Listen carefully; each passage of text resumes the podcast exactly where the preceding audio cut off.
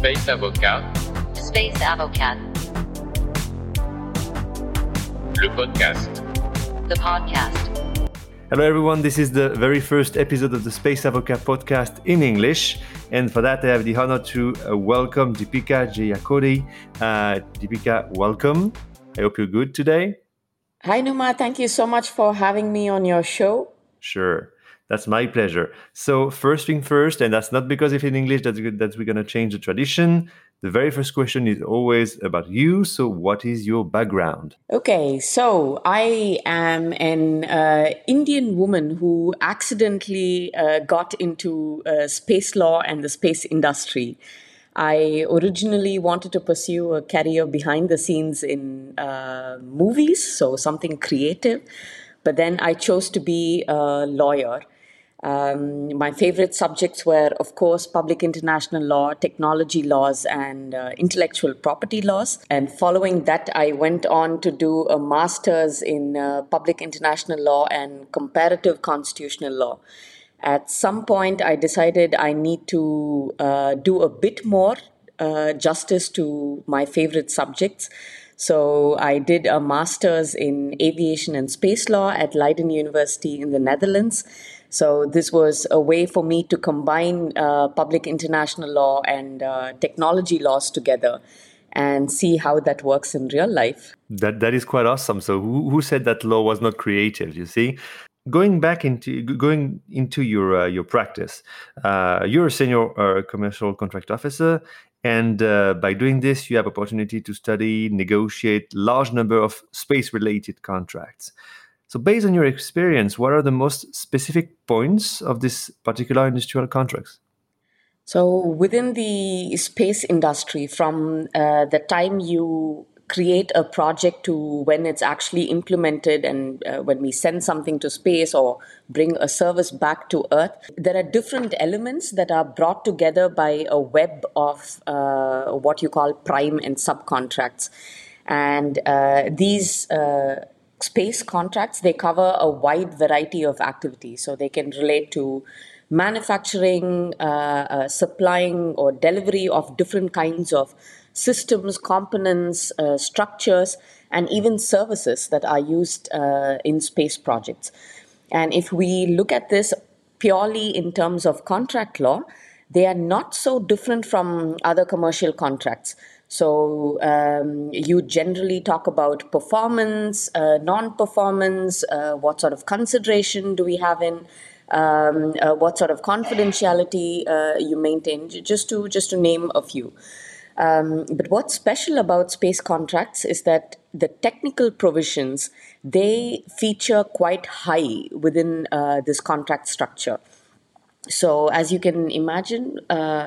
In relation to space activities, these technical provisions can relate to authorization, uh, reporting mechanisms, um, a high focus on uh, IP liability, uh, dispute settlement, or even um, how public law um, uh, through agencies can overrule or impose alterations on the contract itself. So you see that these are the ones, these are the features that make space contracts quite different from uh, other commercial contracts. All right. So I understand there is a, a, very important and major notion of uh, time is of the essence because you have a lot of things to do in actually quite a, a, few years or sometimes sometimes even uh, even shorter.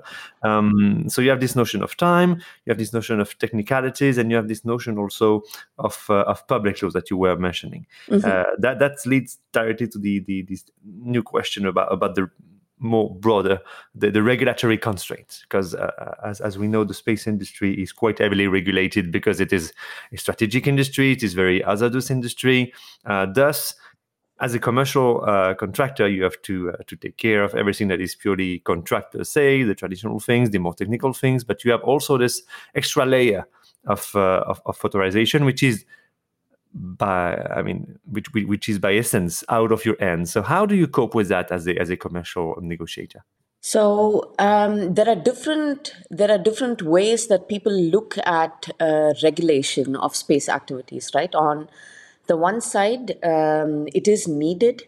Um, you can think about these regulations as uh, a guide Um, you don't have to think about them as restrictions or uh, them against us, but they are they act as a guide to enable that enable the activities that we do in the right manner. And on the other side, these regulations can go uh, overboard, so they can be uh, uh stifling, uh, particularly because we are a risk averse uh, industry.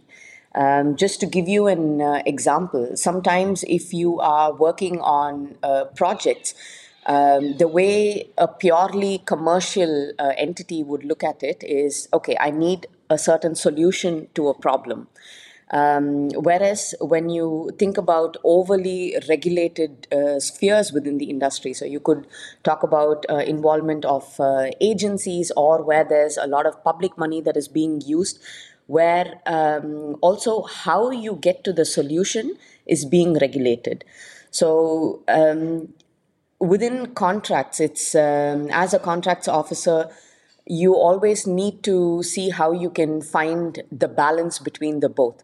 So on the one side, you work with the engineers, uh, innovators, and so on who are eager to provide a certain solution.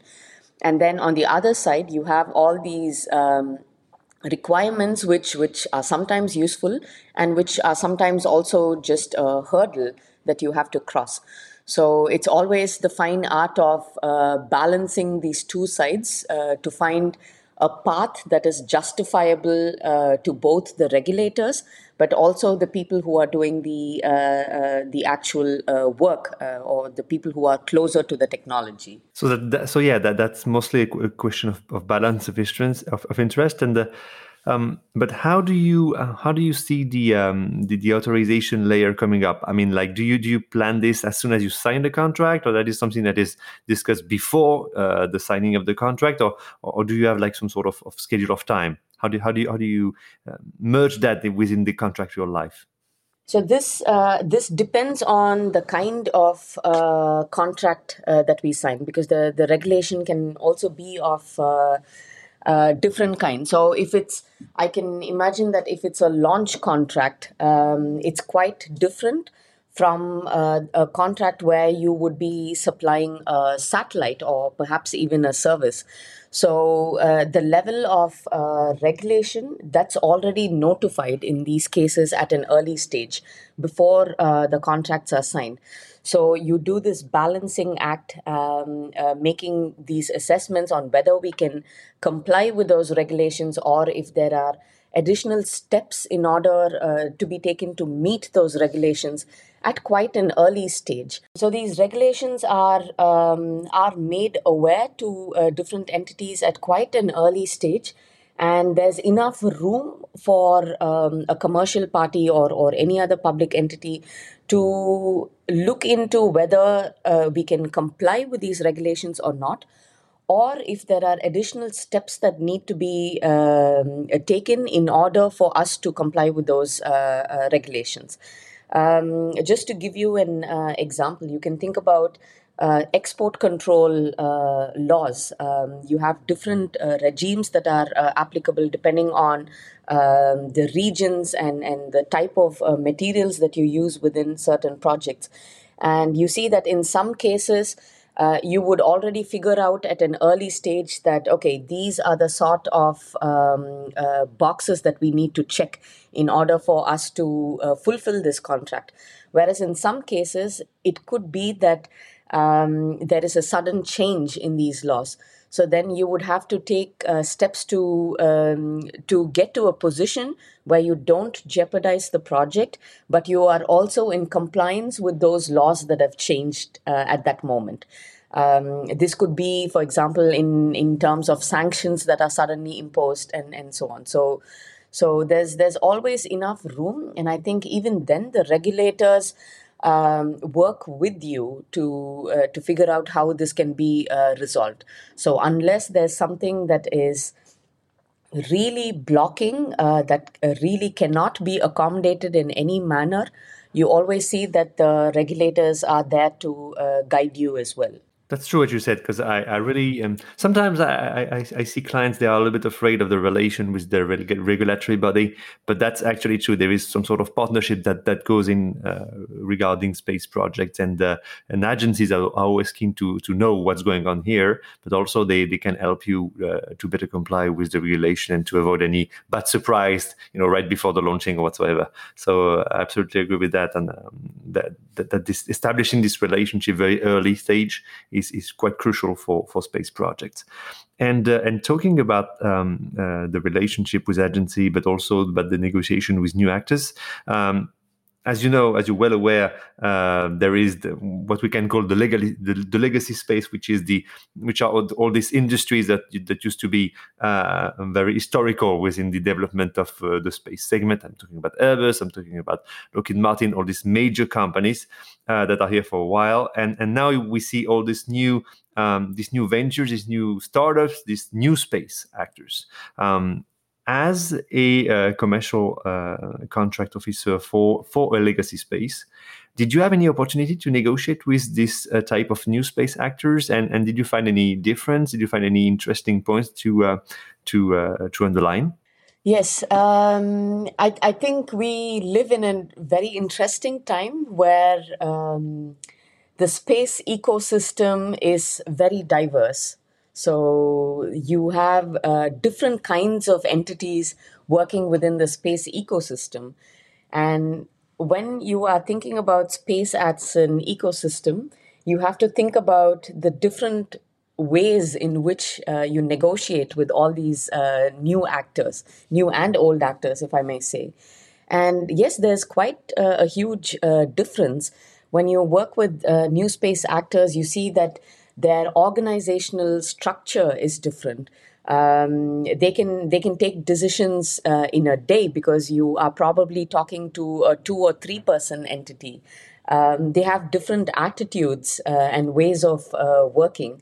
Um, and there, there are some steps that you need to take in order to speak the same language uh, between these um, uh, different entities. And again, it's it's something that we follow where we say don't look at these parties that are different in a way where we say oh it's us against them. That never works when uh, when you engage in ecosystem uh, thinking. Within my work, um, we take active steps to bridge this uh, gap that we have. Um, because just because an entity is a new space actor um, it doesn't mean that uh, you treat them in a completely different manner where you know they they feel threatened or they don't feel uh, welcome uh, into a negotiation. So from a contracts uh, perspective uh, what i work on with my team is looking at uh, simplification of contracts using plain language instead of a lot of legalese um, uh, and this uh, enables us to build a fair and transparent uh, relationship. So you move from having transactional contracts to uh, relational uh, contracts. And uh, this provides us with the ability to work with many parties who have different ways of working and different mindsets um, on how to approach a certain uh, project or a problem uh, even. So following up with this idea of relation, relational contracts how do you um, cope with this uh, kind of a two, two, two um, contrary axis which is one accessibility to a diversity of factors but the other one is legal security uh, meaning that you need to have some sort of standardized language so uh, in case there is a jurisdictional or arbitrational uh, um, there is a, common ground of of, uh, of adjudication. So, how do you cope with these two very different uh, constraints? So, I personally, I think it's a misconception or a myth, even that people think if you use uh, plain language in contracts, then it's not legally sound. I read recently when you talk about indemnifying um, that can mean many different things in uh, many different languages. And considering that your uh, uh, your audience is predominantly French, uh, we are all aware of how uh, the word responsibility can mean uh, different things for French native speakers and the English native speakers. So when you, um, I would rather say, spell out what the responsibility is so that it's clear between the parties on what the do's and don'ts are rather than say hey you have the responsibility to fulfill everything in the contract. So that could also make a huge difference in how the contract is being used because often we what we do is between lawyers we um, sign a 100 page contract uh, and then we put it in the desk um, but what would really help is uh, that we get the project managers the uh, financial controllers the business developers also use the contract as an operational tool and this is especially important when we are working with uh, new space actors because it's probably one person who's wearing several hats. And you see that it immediately changes the attitude of the startup as well because then they uh, feel there's mutual respect. It's not a David versus uh, Goliath uh, scenario. Yeah, that's that brings the the very importance of definitions. Um, I completely agree with you on the fact that um, especially with uh, industrial contracts such as space contracts. Um, you have a, you have you have to even if it's a purchase uh, agreement per se, and there is a launch agreement attached to that remains by essence somewhat of a partnership. And and if the two parties doesn't really understand each other, that's going to be very complicated to live with that. Because I absolutely agree on the fact that when you sign a contract, signing a contract is the very first step but after that, you have to live with it. You have to you have to you have to make the, the entire project according to it. And if you don't understand the very basic of it, that's going to be problematic. And that's why uh, I especially emphasize on the fact that definitions are crucial. And that's the first thing that needs to be agreed on. Absolutely, to check with that. Talking about um, a, a, more specific field, which is also very important, especially for uh, new space startups uh, when they don't have uh, consultants, uh, lawyers, or, or dedicated staff. But there is always this notion of IP and uh, you have written in 2019 a book dedicated to uh, innovation management. And that's, as I said, very important in our sector. But how does an emerging player uh, can cope with this uh, with limited capabilities at the very beginning of the of the journey? That's a good question. Um, so I Thank wrote you. this book. I wrote this book in a personal capacity, and um, uh, my co author had uh, written about uh, this subject 10 years ago. And what was interesting was when I read her thesis, um, I thought this was still relevant today because not many people pay attention to to innovation management and think about uh, uh, intellectual property uh, strategies. And um, you were right, Numa. This uh, uh, an emerging player has limited resources, but this is a topic that needs to have priority, especially for them, because with those limited resources, you need to make the best use of whatever you set out to do. Um, whether it's attracting investors, getting a buy-in from um, other stakeholders in the ecosystem, taking a product or service to the market or even working with the right partners, you need to have a strategy for how you will manage the uh, innovation. And what we noticed is that um, often people tend to work on a technology or a, or a product and they think about IP only as a legal uh, protection, where they say, oh, well, I file for a patent and then I forget about it but an intellectual uh, property is uh, much more valuable than that. So you could treat it also as a tool uh, in different kinds of negotiations. Um, and that requires zooming out to think about the strategy because again innovation alone cannot survive um, uh, on a, by, by itself. It needs to be supported by um, uh, by economical uh, legal and even uh, in some cases a social uh, perspective where uh, all of these have to come together in order to make that innovation successful. And you see that with some emerging players just because they think okay this is a legal discussion that needs to be uh, pushed to later, they they um, they might lose out on some opportunities. So a startup um, compared to legacy um, uh, industries, they would probably have one or two intellectual property um, uh, things within their portfolio.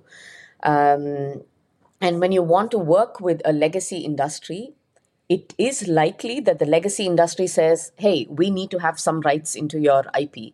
And if you don't think about your strategy at the beginning, uh, you risk losing your IP to such legacies.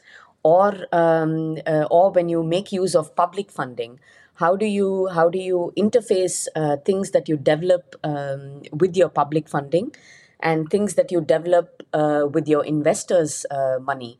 So um, I would urge every emerging player to think about uh, these things um, uh, also from a strategic perspective. Don't look at intellectual property or innovation only as something that lawyers need to talk about at a later stage. Um, but uh, this is something that needs to be uh, discussed at quite an uh, early stage. And I would, um, as a lawyer, I think I can probably say this.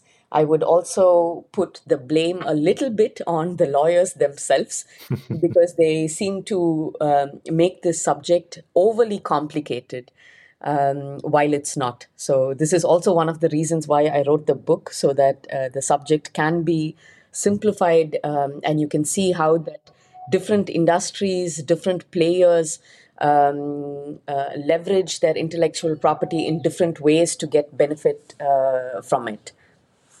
Yeah, I agree with that. The um, it's, it's very important to have to have clarity about the agenda. That's always something I ask to my client. What what is your goal on this? And uh, and and too often I see some. I mean, at least sometimes the the the notion that IP is is an, is an expensive thing uh, that is that is most uh, a, a constraint a constraint. Whereas I think, uh, and, and, I think you agree with that, this, this can be seen as an investment. Uh, like you mentioned patents, patent is, is also an asset for a company.